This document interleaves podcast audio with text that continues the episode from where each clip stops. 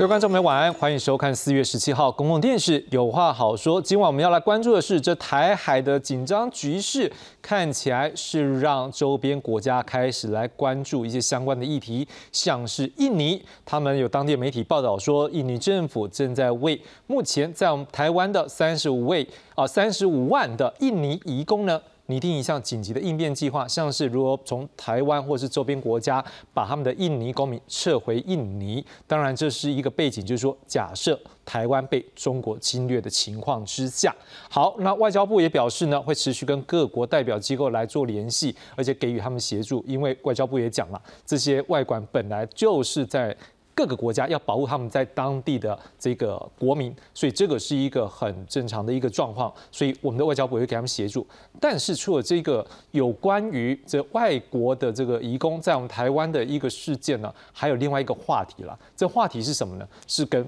菲律宾这边有关系，为什么呢？因为美国跟菲律宾，我们上礼拜有讲过，他们现在正在进行一个联合演习，对不对？好，然后呢，菲律宾现在是不是也增加了四个基地，让美军能够进驻？所以这个状况之下呢，也引发了中国的不满。所以中国驻菲律宾的大使黄希莲竟然呛说：“哎，如果你们真的要关心你们的菲律宾在台湾的这些移工，那是不是应该你要去关注有关这个我们台湾的这个跟？”这个对岸中国之间这个统独的一个问题，好，那当然这样的一个话题也就点出来另外一个事件，说，难道只有移工的一个问题是我们要关注的吗？看起来是现在中国已经感受到了各个国家对他们的一个认为要求你要。对于台海和平要去负起责任这件事情，他们看起来已经开始有一些压力，所以才说这个话，对不对？好，当然也不是只有美国在关注哦，像七大工业国的集团的这个 G7 的外长会议，现在也发现这些外长一致都认同说，台海和平对于全世界来讲是非常的重要。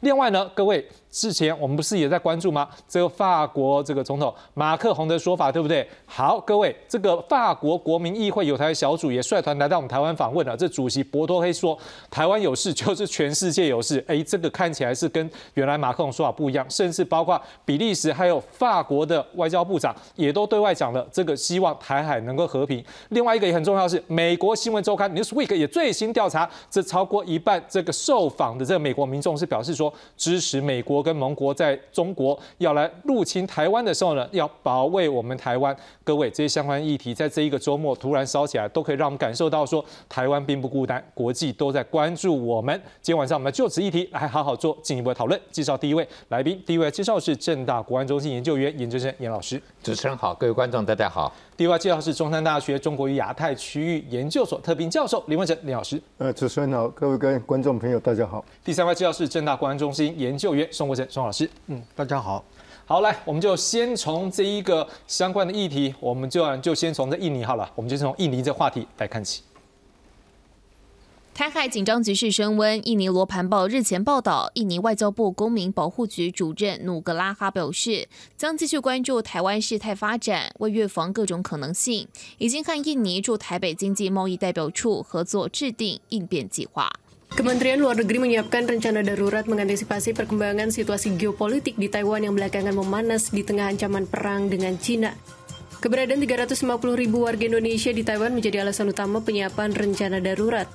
该报道也称，台湾是海岛，唯一的交通是透过海运或空运。但在中国各项军演中，却总是演练如何包围台湾，并切断进出台湾的海空交通。一旦爆发战争，要撤侨只能透过海空路。要将三十万人平安撤出，会是一项极为复杂的任务。外交部则表示，会持续与各国代表机构保持联系，适时提供协助。外交部持续与各国驻台代表机构保持密切联系，就区域及情势交换意见，并适时提供各国为保护在台公民所需要的必要协助。针对中国驻菲律宾大使黄希莲指称，非美强化安全合作是干涉台海局势，将危及在台数万飞机移工。外交部也予以严正驳斥，这种威胁已经达到明目张胆的地步，是文明世界无法容忍的言行。根据劳动部最新统计，印尼籍移工在台人数约二十五万四千人，更是长照的主力之一。印尼政府针对台海局势预做的撤侨计划，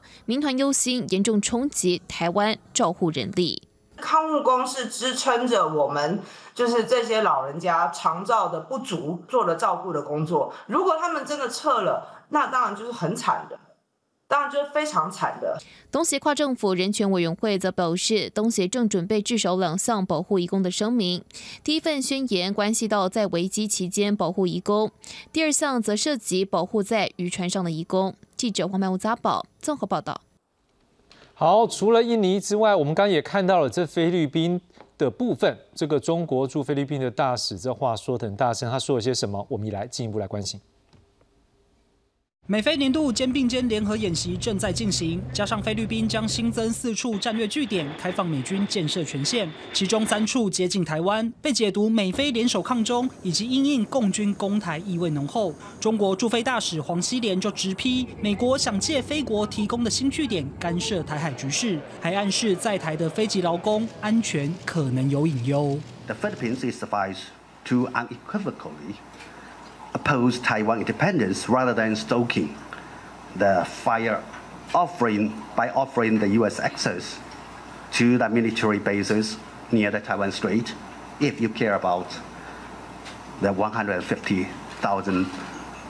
overseas foreign workers. 对于中国驻菲律宾大使以在台非籍移工要挟菲国政府操作台湾议题。 制造恐慌，并企图掩盖中国破坏区域和平稳定的种种谬论，外交部予以严正驳斥。菲律宾国家安全会议则发表声明，反对北京利用非籍劳工制造恐惧和恫吓我们。共军不愿意放弃武力犯台。华盛顿邮报报道，根据外泄的五角大厦评估，台湾非常容易遭到中国空袭。美方专家还称，台湾必须支撑够久，让美国能够派遣足够武力到战场。军事专家分析，若两岸发生冲突，制空权是关键，加强优化空防能力是当务之急。没有空权就没有海优，没有海优，它的两栖后续的登陆作战会非常的容易。所以只要掌握空权，空权就制空跟防空。张延廷认为，目前空军飞行员人力仍有不足，要设法强化吸引优秀人才回流，还有培育。另外，战力保存部分要加强机库机保的抗炸能力，以及增加战备跑道。若原有机场遭受攻击无法使用时，还能有应急用的跑道让飞机起降，维持作战能力。记者欧荣郭俊霖台北报道。好，在刚刚这两则这个新闻带里面，我们刚才看到两个层面，一个层面是各个国家在外交的层次上面关注我们台海目前最新的局势，另外一部分也很关心我们的防卫能量。我们先从外交部分来看起，我想先请问一下严老师，因为当印尼谈到了说，如果我们这边出了状况，他们来准备一些相关撤侨的一个计划，当然就像我们外交部讲的，每一个。外管好，这就包包括我们自己的大使馆在国外的一样，我们都会去关注我们侨民的一个安全。好，那如果从这个角度来讲，我不知道你怎么来看，是说就这个角度是显现出来，真的现在台海局势开始升温吗？是？另外，这个当然，如果是或不是之外，也会一个问题。如果是的话，就是短期、还中期还是长期？哦，我觉得第一个啊就是我们常常看外面的战争，譬如乌克兰的战争也好，或者在中东地区的，你就会发现，像当年利比亚发生这个茉莉花革命的时候，内乱，那就有撤侨，大家都是发生事情会谈撤侨。很少说，就是在还在酝酿当中，其实还没有战争，但是为什么会有这个议题啊？其实我自己上个学期我就就有在问我的印尼学生啊，来台湾读书，我说哎，我说你们来台湾读书，家里头觉得怎么样？他说觉得好危险了。我说怎么会危险？怎么危险？因为我们在台湾都觉得，因为我们真的是完全非常淡定啊，对大陆的演习什么都感觉不出什么东特别的那个紧张。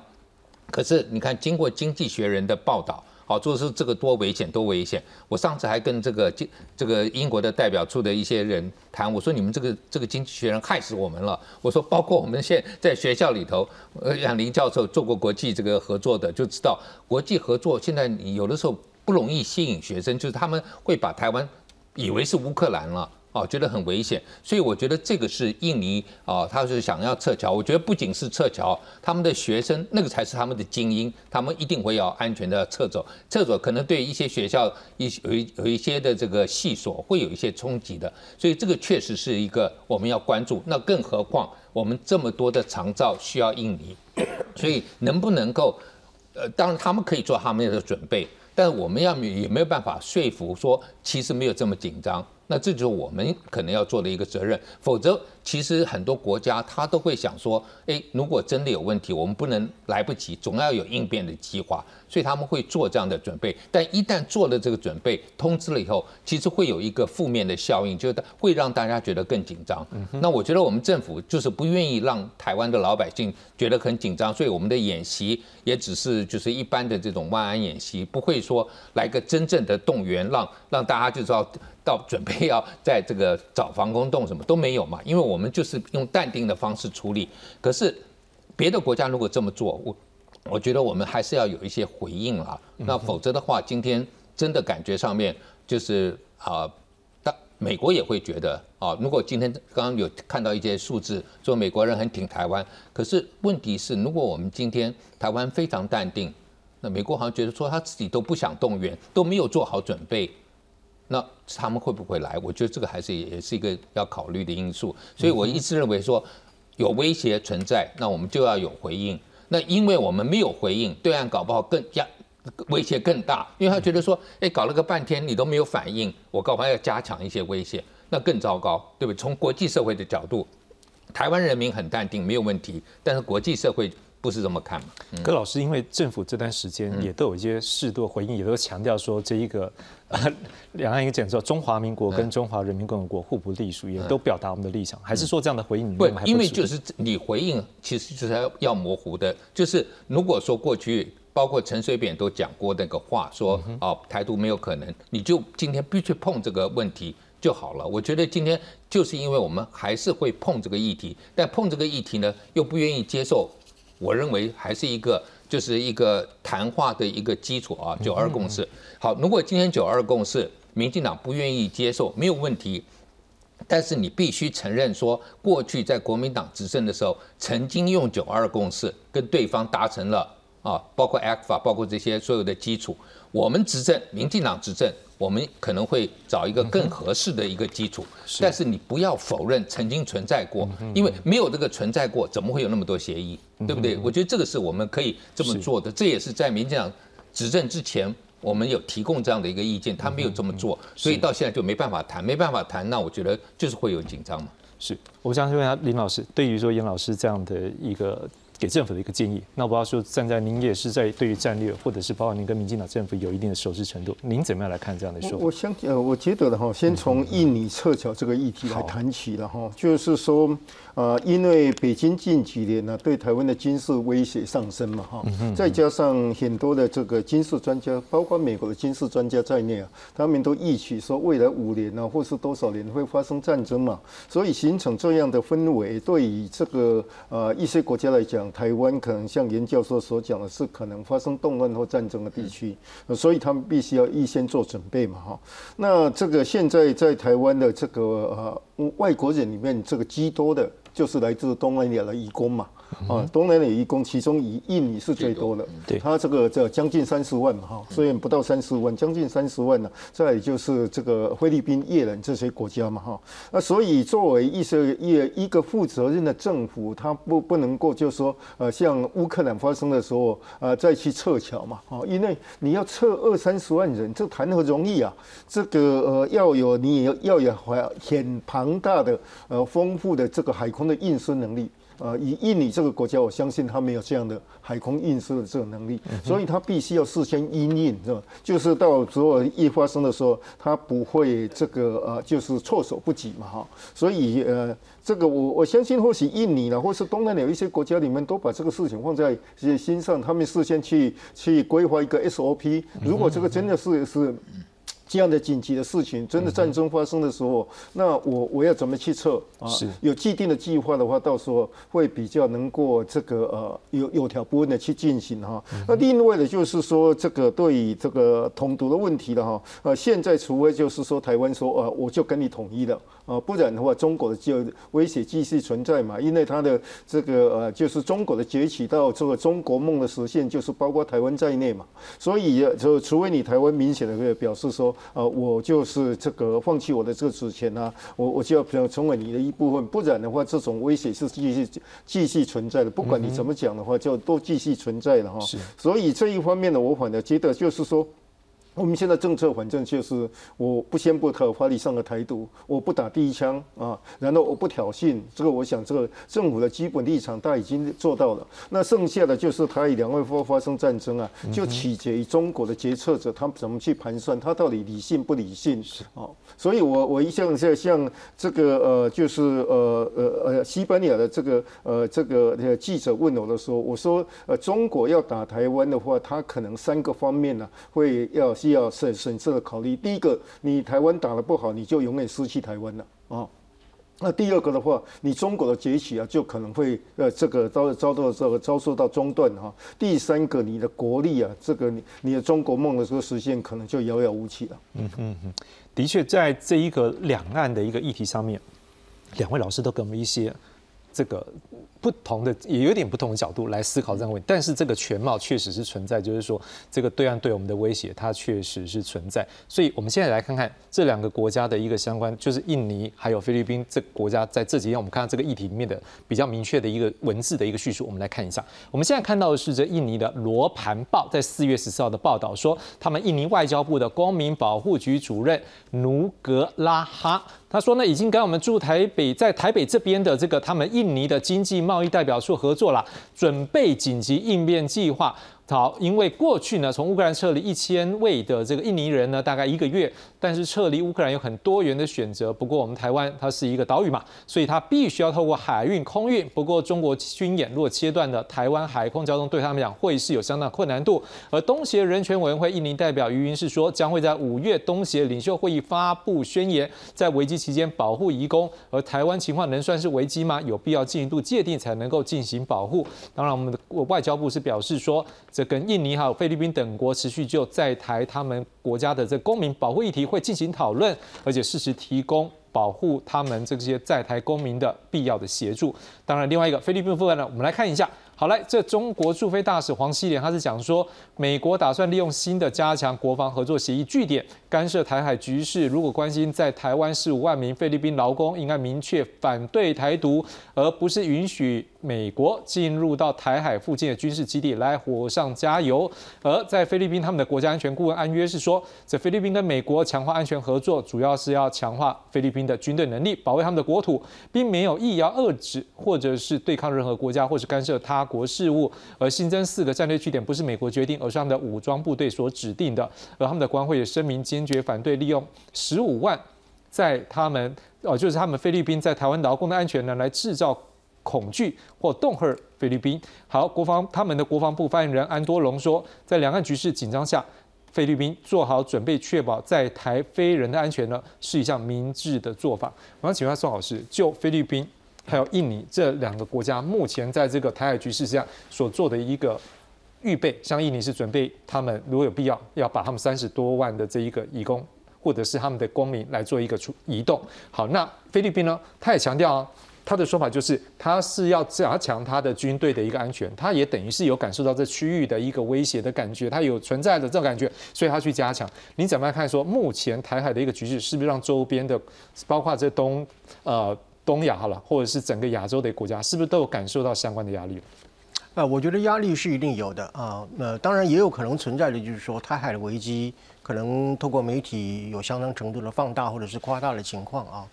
呃，但是我务宁认为，就是说在这个事件当中里面，中共更有可能是用台湾的危机来掩饰它的中国的威胁啊。我解释一下这句话啊，因为在一般的一个正常的情况之下，一个地区发生了危机的时候。我强调是发生了危机的时候，那么撤侨作为一个政府保护到了海外公民的安全是很正常的啊。可是今天这个案子是怎么样？它是提早规划的撤侨计划啊。也就是说，即便是说台海存在了这么多的风险和危机，但是毕竟就是说这种开战的这个味道还是还没有还没发生嘛啊。嗯。所以我刚刚讲说正常的情况是在危机发生的时候，那么撤侨。可是提早的时候，我就觉得有很多不寻常的地方啊。我认为不寻常的地方至少有两个。第一个就是说，各位注意哈，印尼的这个在台湾工作的人，他对台湾经济有什么意义？我觉得至少两个。第一个，他是我们整个国家的基础建设主要的劳动的来源啊。第二个呢，就是说有很多的这个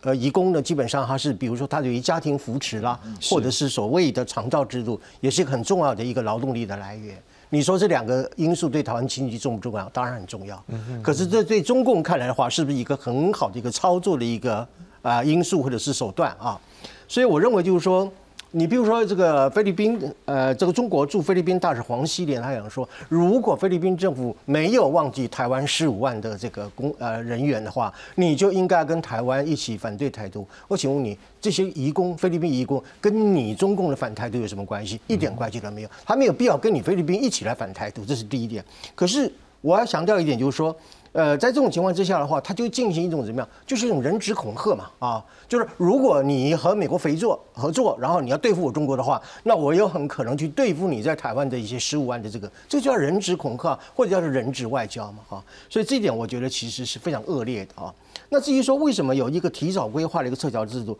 我认为就是说是呃，除了我们刚刚讲的正常因素之外，还有一些不寻常的因素。最主要原因就是什么地方呢？可能中共从背后怎么样，它可以警告啊、暗示啊，或者是说怎么样，呃，鼓动鼓动你什么东西呢？来呃，这个制造这个这个危机啊，然后呢引起印尼国内的恐惧，然后通过这个恐惧的散播，传染到更大的一个恐惧，然后呢制造台湾经济的不安定。我回头刚刚讲。那个印尼或者是菲律宾的劳工在台湾是对我们的经济有很大的影响，所以你用这种人质外交去威胁这些人质的时候呢，基本上就对于台湾的经济有很大的一个冲击。所以总结来讲的话，由于这些呃人质菲律宾人在台湾的工作，还有印尼人在工作，对台湾经济有很大的一个影响，所以他就掌握这样的一个优势，掌握这样的特色，特别是掌握台湾经济非常重要的一个基础建设和劳动力来源的这样的一个因素来进行操作。我认为这个幕后是非常不单纯的。可是我觉得你这个讲的就是很有道理，就是现在的操作，但始作俑者，我觉得还是经济学人啊。你这些西方的媒体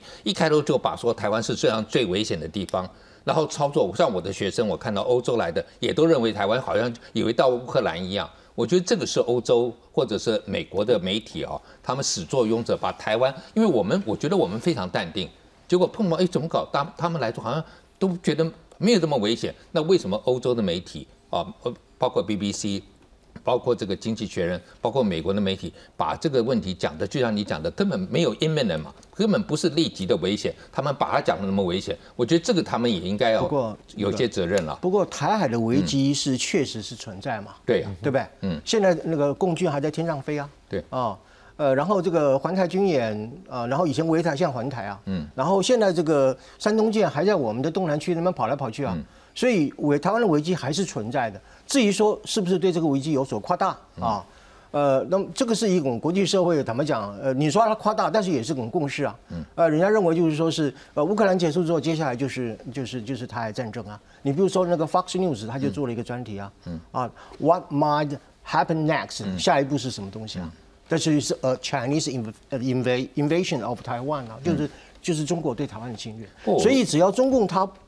你看他不放弃，而且是现在进行式，不放弃对台湾的威胁的时候，台湾的危机客观存在。不，我我同意刚林老师讲的，但是媒体上是否去夸大他，对对，这当然是另外一个问题，值得讨论。但我同意刚林老师讲，就是执政党目前包括总统现在的总统候选人，还是强调维持现状。我觉得你只要强调维持现状，虽然对岸怎么样不满意，他还没找到一个最好的借口，可以用军事攻击台湾。哦，不过中共如果要侵略台湾的话，满地都可以找借口。满地可以找，但是他要确定美国不会介入的话，他一定要找一个不是破坏现状的这个借口。我觉得这个是他要考虑在内的。嗯，好，当然这样，杨老师讲到美国了。嗯，这两天我们也看到另外一个报道，这是来自于美国的 Newsweek 新闻周刊，他们有一个最新的报道显示，超过一半的受访，超过一半以上的这个受访的他们的美国民众啊，是说支持美国。在这个中国如果对我们台湾做什么时候，好了，要来防卫我们台湾。实际上，我们在我们刚才看到这菲律宾的部分，它也有一个背景啊，就是在当美国。再找了多在这个菲律宾等于原本五个基地，再加四个，等于九个。这等于是你说他虽然说菲律宾现在讲说是哎要增加的实力的，但是不可否认的是，对我们来讲，我们也感受到那个讯号 signal。对我们台湾自己来讲，所以当然下有下一个角度呢，我们就来看一下美国在这个事件陆续最新的一个他们的一个想法以及他们的一个做法。我们来看看下面这则报道。美中对峙，美国国务卿布林肯四月十四日到十六日访问越南，期间与越南总理范明正、越共总书记阮富仲等官员会晤，发展盟友对抗中国在东南亚的影响力。布林肯重申，希望越美关系能够升级。We're advancing together,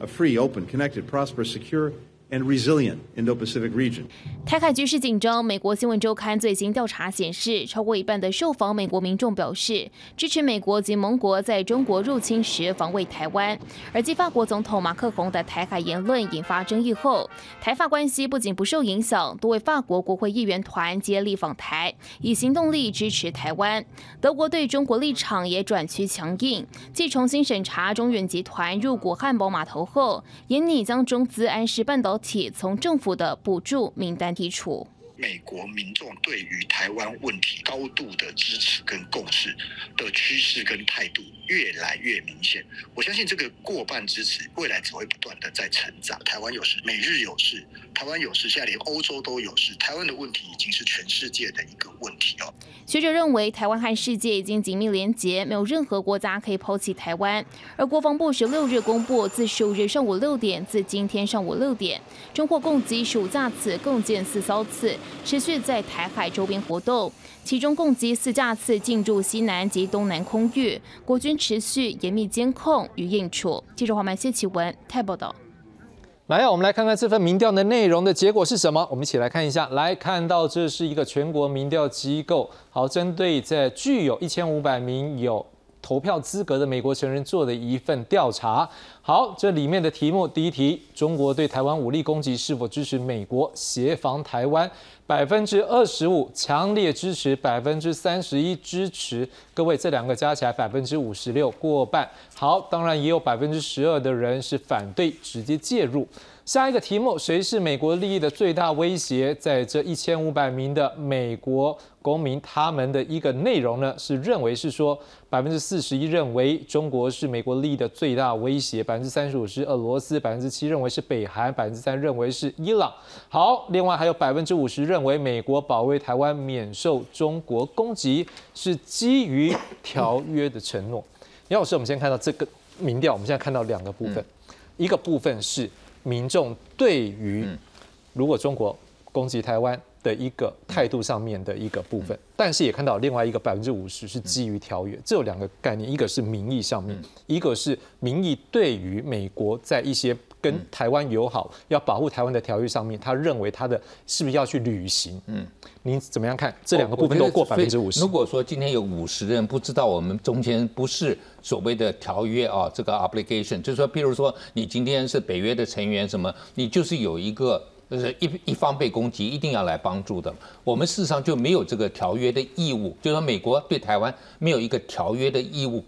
是一定要来保护。台湾关系法是提供我们武器嘛，防卫性武器，但没有说一定要来保护。所以你这个刚才前面二十五跟三十一可能要对半了，因为百分之五十他没有搞清楚，以为是有条约的。一个义务啊，承诺必须要这么做，而且我认为这个很奇怪的，就是明显的现在来看，就是中国中美在对抗，可是美国还有三成五认为俄罗斯的这个最大威胁，为俄罗斯我觉得真的不是威胁了已经啊，但是俄罗斯加中国会是一个威胁啊，我觉得这个是，但是。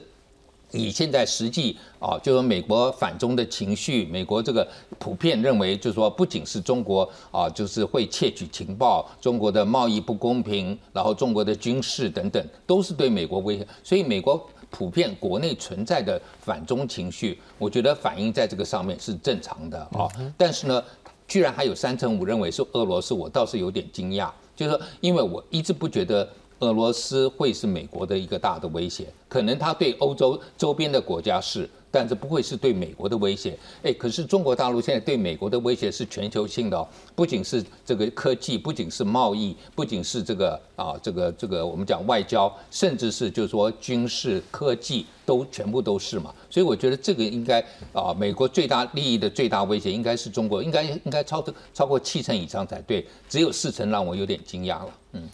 当然了，就是他们美国的民意的支持对我们有什么好处？当然这是民主国家的人才会知道，因为当你得到了过半的一个支持的时候，那相对这个政府在做这件事情应该会更有信心。所以用这样的一个角度来要问一下林老师，说如果这样的一个理论这样是对的了，还有过半民调，假设这民调的信度效度确实是符合目前美国的民意状况之下，那是不是代表美国不管是之后哪一个政府，因为我们不知道他可能还要也是要有四年这一任的一个，是不是对于台湾的防卫上面来讲，我们站在台湾的角度会更有信心，或者是更有一种安全感，觉得嗯有朋友会继续挺我们。我想哦，就是刚才这个呃主持人所讲的了哈，就美国是一个民主国家嘛哈，所以三军的统帅下令对外用武，如果没有得到这个民意的这个支持啊，他这个要用兵起来啊，会非常的这个辛苦，到最后可能都不被迫不了了之了。这个是美国自夜战这个得到的经验教训以后了哈，他的用兵准则对要用兵的准则之一就是民意的这个支持了哈，这个是雷根的时期也是这样子，克林顿时期。也是这样子的哈，所以民意的支持当然就是这个呃对台湾的这个支持，呃当然是让我们感到非常的欣慰的哈。当然，这个刚才严教授讲的说，或许百分之五十的人不知道，呃我们跟台湾已经不是同盟国了。所以一九八零年一月一日的话，这个美美台共同防御条约已经是废除了了哈。但是不管怎么样，我也仔细去看 Newsweek 的这个民调哈，它里面提的哦这个呃。百分之二十五是明确的表示，如果台两岸发生战争，美国应该派兵来帮助台湾啊。其中百分之三十一是支持呃这个帮助台湾，但怎么帮助它嗯是比较模糊了，可能也像这对乌克兰一样，就提供台湾一些武器嘛哈。但是这个这样整整体加起来已经百分之五十六，就是不是要协助台湾嘛哈？有强有弱了哈，但是你如果看美国过去的民调，它不是今天才做这个民调，过去也有类似的这个民调了哈。呃，过去啊，就是提到美对美国的这个呃这个呃选民或是老美国的老百姓的这个民调，就是说，如果台两岸发生战争的话，美国呃要不要介入的话哈，从来没有超过三成。从来都是非常低的。那现在就是说介入了哈，介入不管什么形式的，但其中百分之五二十五是明白的表示，我就是要派兵。啊，我就要派兵这个帮助台湾介入这个这个这个这个台两岸这个战争，帮助台湾，包括美国的总统拜拜登都讲了四次嘛，这个是美国的 commitment 啊哈，啊所以呃这样子比起过去的这个民调啊，已经有很大的这个这个呃呃进步了哈。从美国对台湾的支持，你可以看出来已经那个非常大的这个进步。这个当然某种程度我们要感谢这个北京对台湾的打压了哈。为什么？呃。台呃美呃这个中国不断的升高，而且是像一个恶霸这样威胁台湾呢，使台湾在任何这个西方国家的重要的会议的场合啊，都提到台湾啊。当然这一次的这个。啊，G7 加上欧盟的这个呃外长的这个会议啊，在日本哈，呃，到明天结束才会发表声明哈。但是个呃，G7 的这这个上一次的 G7 召开的时候，都提到台湾的问题。那拜登去跟其他国家举行高峰会的时候，都提到台湾的问题，就是说要确保台海稳定和平，不要用武力的方式来改变这个现状。所以这这个，因为他们的这个领导人或是他们的外长有这样的这个呃这个立场啊。经过他们国内的这个报纸的这个报道啊，那当然他们的这个呃老百姓对台湾的问题越来越了解，然后看出来中国恶行恶状的这个问题啊，然后觉得台湾是一个被打压的这个西方的这个国家里面，对恶霸来欺负一个这个邻居的话，都高度的不满啊，这是一个正义的这个心理的哈，所以中国越打压台湾呢。啊，其其他国家的人民呢，尤其西方国家的人民对台湾的支持会不断的这个上升。但是我觉得我们的外交，我们对这个呃这些国家，尤其像美国这么重要的这个国家伙伴国家的这个呃公共外交还进一步要加强啊，因为毕毕竟还还有呃不少人反对直接介入嘛，还有一些人不表态嘛哈啊这些还是我们要努力的这个对象啊。那这面临呢像美国这么重要的强大的国家的支持啊，其实不是美国的，跟其他的这个。呃，问卷调查里面，包括德国、法国啦，这个呃，像英国这些国家对台湾的支持都不断的在上升，当然会让我们觉得我们得孤 不孤必有邻哦，有有这个这些国家对我们支持了，然后我们觉得我们总是在在正在站在正义的一方，然后国际社会也认为我们到最后打的是一个驿战，也驿战，这个是为我们的生存而的这个保卫战嘛，所以我们的这个对凝聚的这个国内的向心力啊。呃，我觉得是有帮助的。宋老师，因为包括这个美国要在菲律宾增加相关的一个，应该我们可以讲说增加它的一个防卫，可能有可能协防台湾的一个能量。好，当然我们还是回到一句话，就是说菲律宾说法是要增加它的。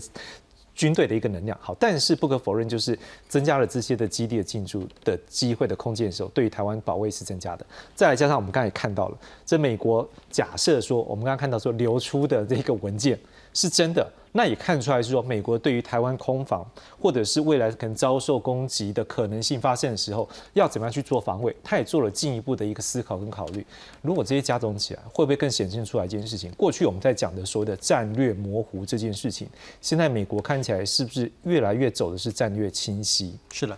呃，我想肯定的回答您，就是说战略模糊已经走向战略清晰啊。我待会提出一些证据啊。首先回答你，就是说这个美菲呃，包括这次联合军演，还有就是呃，在菲律宾增加了这个基地等等的。我觉得这个在地缘政治上来讲，对中共来讲是一种接近贴近式的一个很大的围堵的作用啊。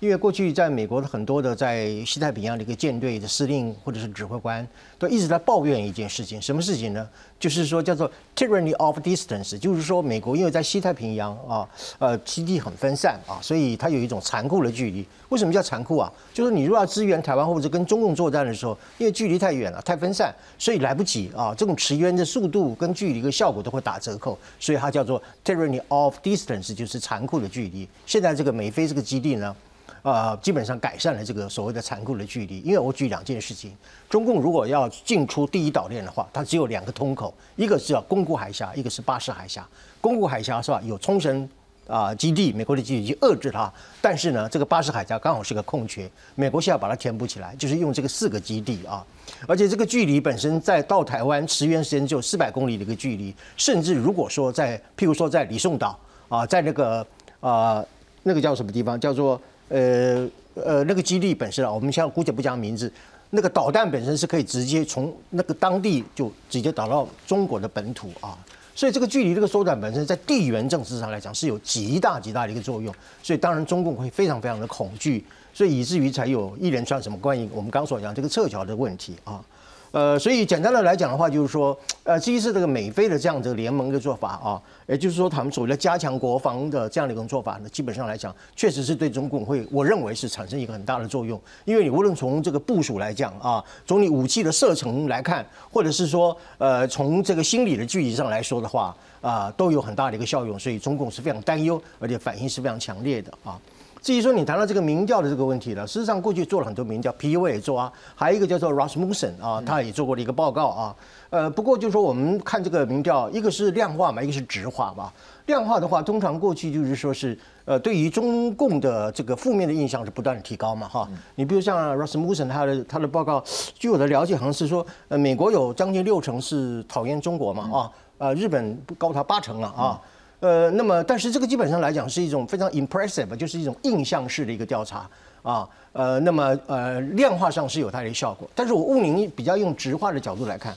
各位注意啊，这一次 Newsweek 的这个评这个样的一个民调呢，呃，有一大部分除了它的量化上面百分之五十六以外支持台湾之外，它还有这个支持的原因当中里面，它提到一个就是什么条约的承诺啊。呃，我想台湾关系法其实是有这 obligation 哦，它有协防台湾的 obligation，它提供台湾防御性武器，对，那只是它协防台湾的义务之一。但是防卫台湾作为一种 obligation，台湾关系法里面是写的非常清楚的啊，这个我们可以回去查一下啊。所以，我从直化角度来看的话，就是说，过去呢，只是一种对于中国或者是台湾问题一种比较一种印象式的一种表达。但是现在从直化的角度来看，进步到什么样的程度呢？就是说，对台湾的支持呢，不只是说我基于我讨厌中共，不只是基于说我直接上好像我呃我应该道义上来帮助台湾，它是根据就是说美国对台湾是有条约的义务，有这种 commitment 的这样的一种作为基础而来支持台湾。这也就是说，我刚刚讲说为什么从模糊到清晰，就是说。模糊到清晰，不是说以前看不清楚，现在看得很清楚，而是说这样的一个支持度来到一个比较 solid 的一个基础，比较有一个内涵，根据以法律为基础对台湾的支持，所以我觉得它不仅是非常的清晰啊，而且我觉得它非常的笃定。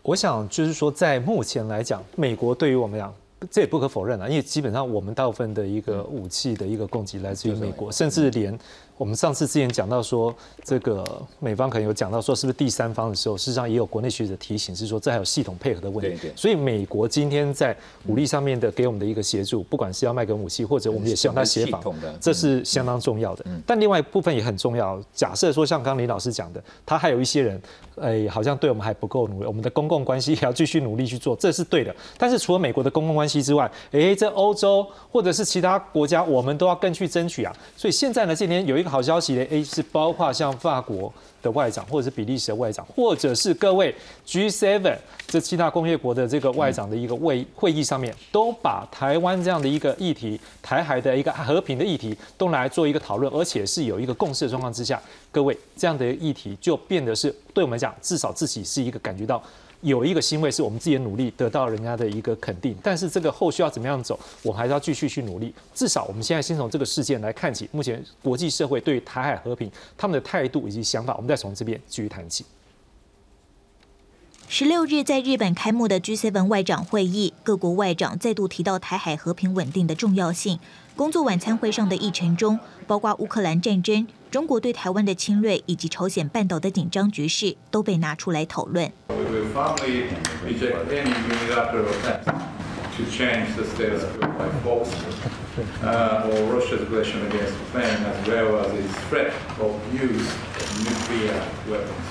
不过，在开始会谈之前，外部事件使这场活动蒙上一层阴影。除了会场外头有小型抗争之外，一名二十四岁男子十五日向正在助选的日本首相岸田文雄投掷爆裂物，也引起外界担忧。因为包括二十三日即将举行的众议院选举，以及下个月在广岛举行的 G7 峰会，都将接踵而来。サミットをはじめ、世界各国から要人が集まる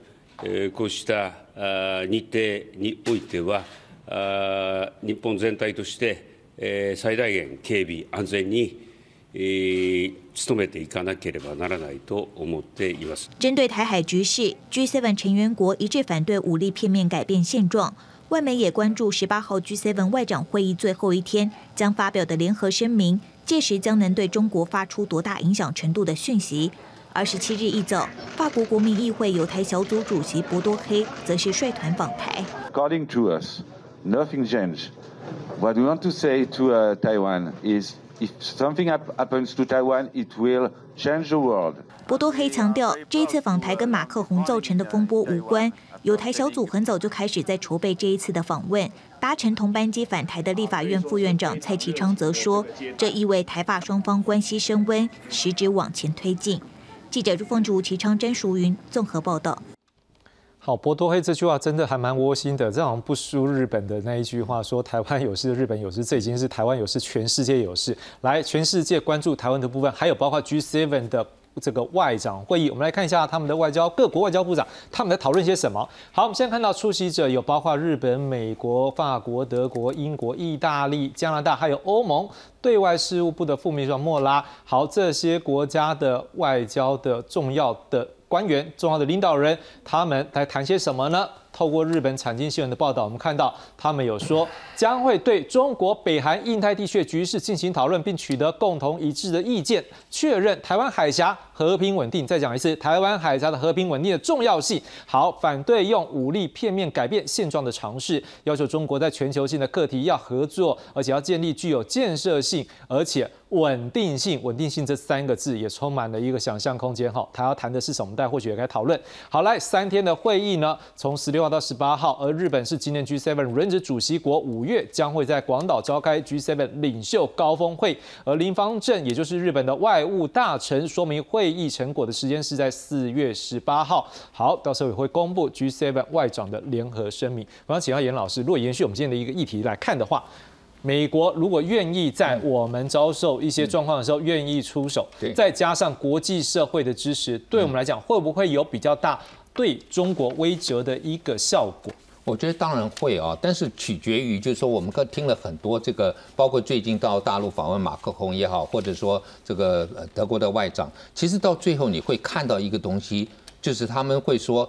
还是他们的一个中国政策，或者美国就说一个中国一个政策，或者欧洲可能讲这个承认一个中国，并不会改变。那现在这个就是我觉得是我们台湾现在最矛盾的地方，就是各国很不愿意看到台海有战武力冲突，对不对？是很反对中国大陆对台湾用武，但他们又同时说他们接受一个中国政策或一个中国原则，有些国家是。那现在就是台湾，我们自己完全不接受。那如果我们现在完全不接受说有一个中国的话，到时候要 justify，就是要合理化说，大各国都要来支持，就他们的老百姓搞不好有些媒体的人会说等等，他说我们所有的国家都承认这个，可是台湾不接受。他说那为什么我们要去帮台湾？我觉得这是我们现在面临最大的问题。我一直觉得说，现在政府是一直强调维持现状，这个很好。但是如果说你今天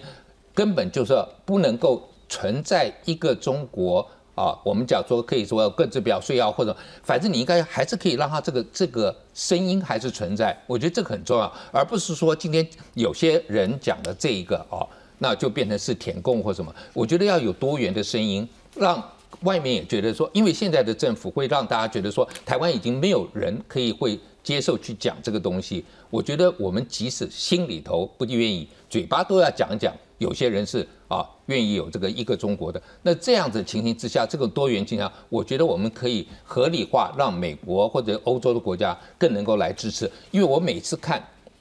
BBC 的 news，它上面写完了一大堆东西，到最后他说中国啊。视台湾为叛离的一省，哎，我觉得你你为什么每次都要在后面顶上面加一个？你可以不加，但他们都还是在加，为什么？我觉得就是说，你各国现在就算我们台湾常常讲说美国对我们再好，那你干脆外交承认算了，根本最最清楚。如果你做不到这个，那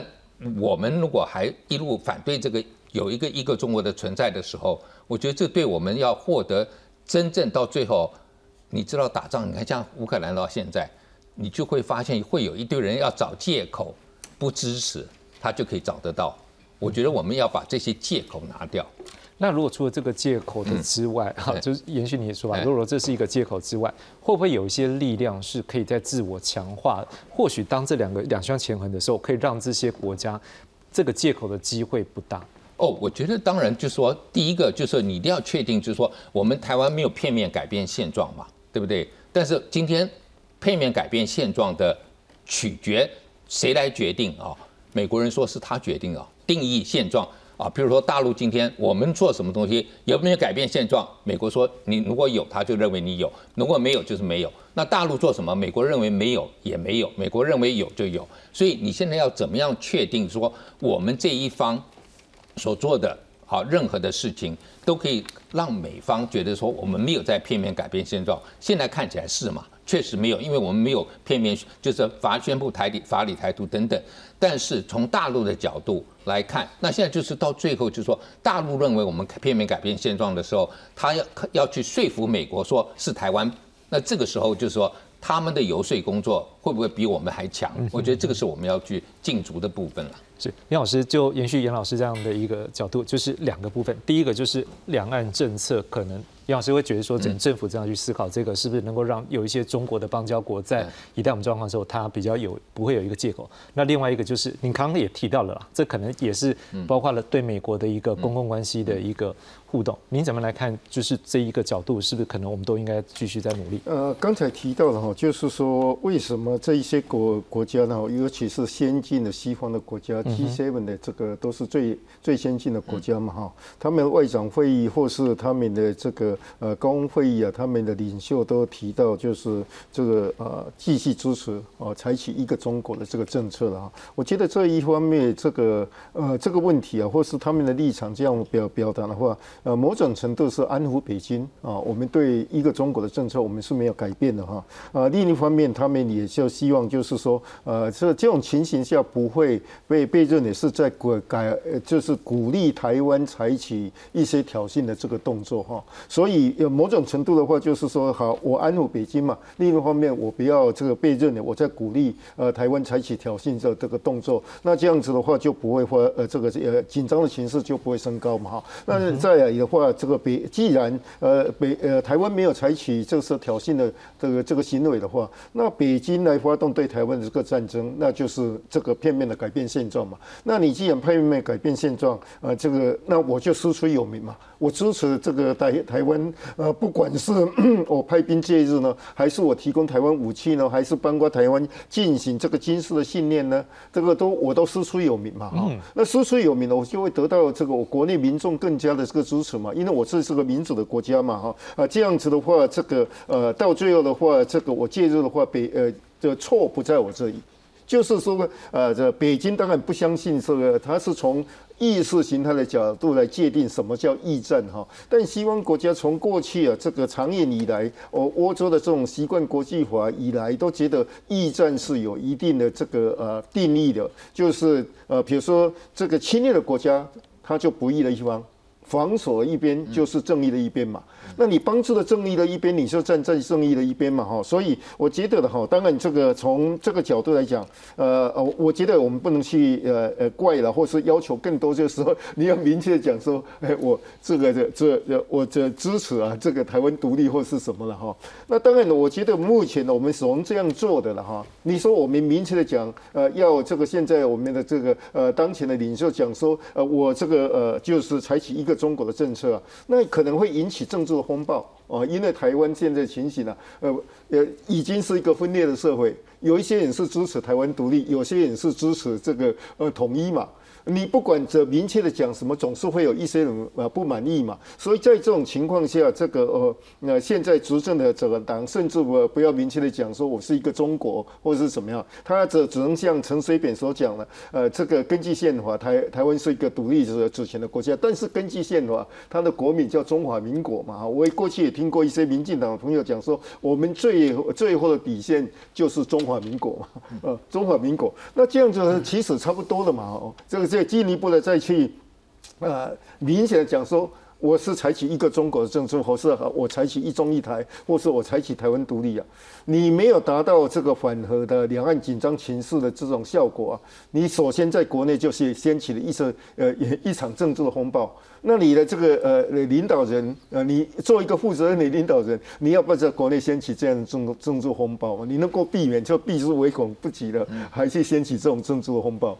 我想这个当然也就是领导人有一定的智慧来处理这样的一个问题了。我们继续来看的就是说，刚才两位老师大家提到是说维持现状，所以事实上在这一次我们看到法国还有比利时的外长这几天都有一些活动，所以谈到这件事情，能够希望维持现状，维持台海的和平。我们来看他们的一个说法。我们先看到是比利时外交部长拉比，好，他呢在四月十三号就中国军演在比利时的联邦众议院答询的时候谈到，他说中国继去年再次对台湾这个周边了。进行一些军演的状况下呢，是令人忧心的。所以比利时对于台海的立场很清楚，而且很明确，要求相关各方自治，而且要维护台海现状，谴责挑战现状的片面行动。另外这几天在这个南韩访问的。法国外交部长科罗纳他讲说，法国支持维持台海现状的政策并没有改变。当然，这句话的背景各位都知道，这关于就是之前法国总统马克龙所说的相关的言论，所以他这也则是再度强调并没有改变，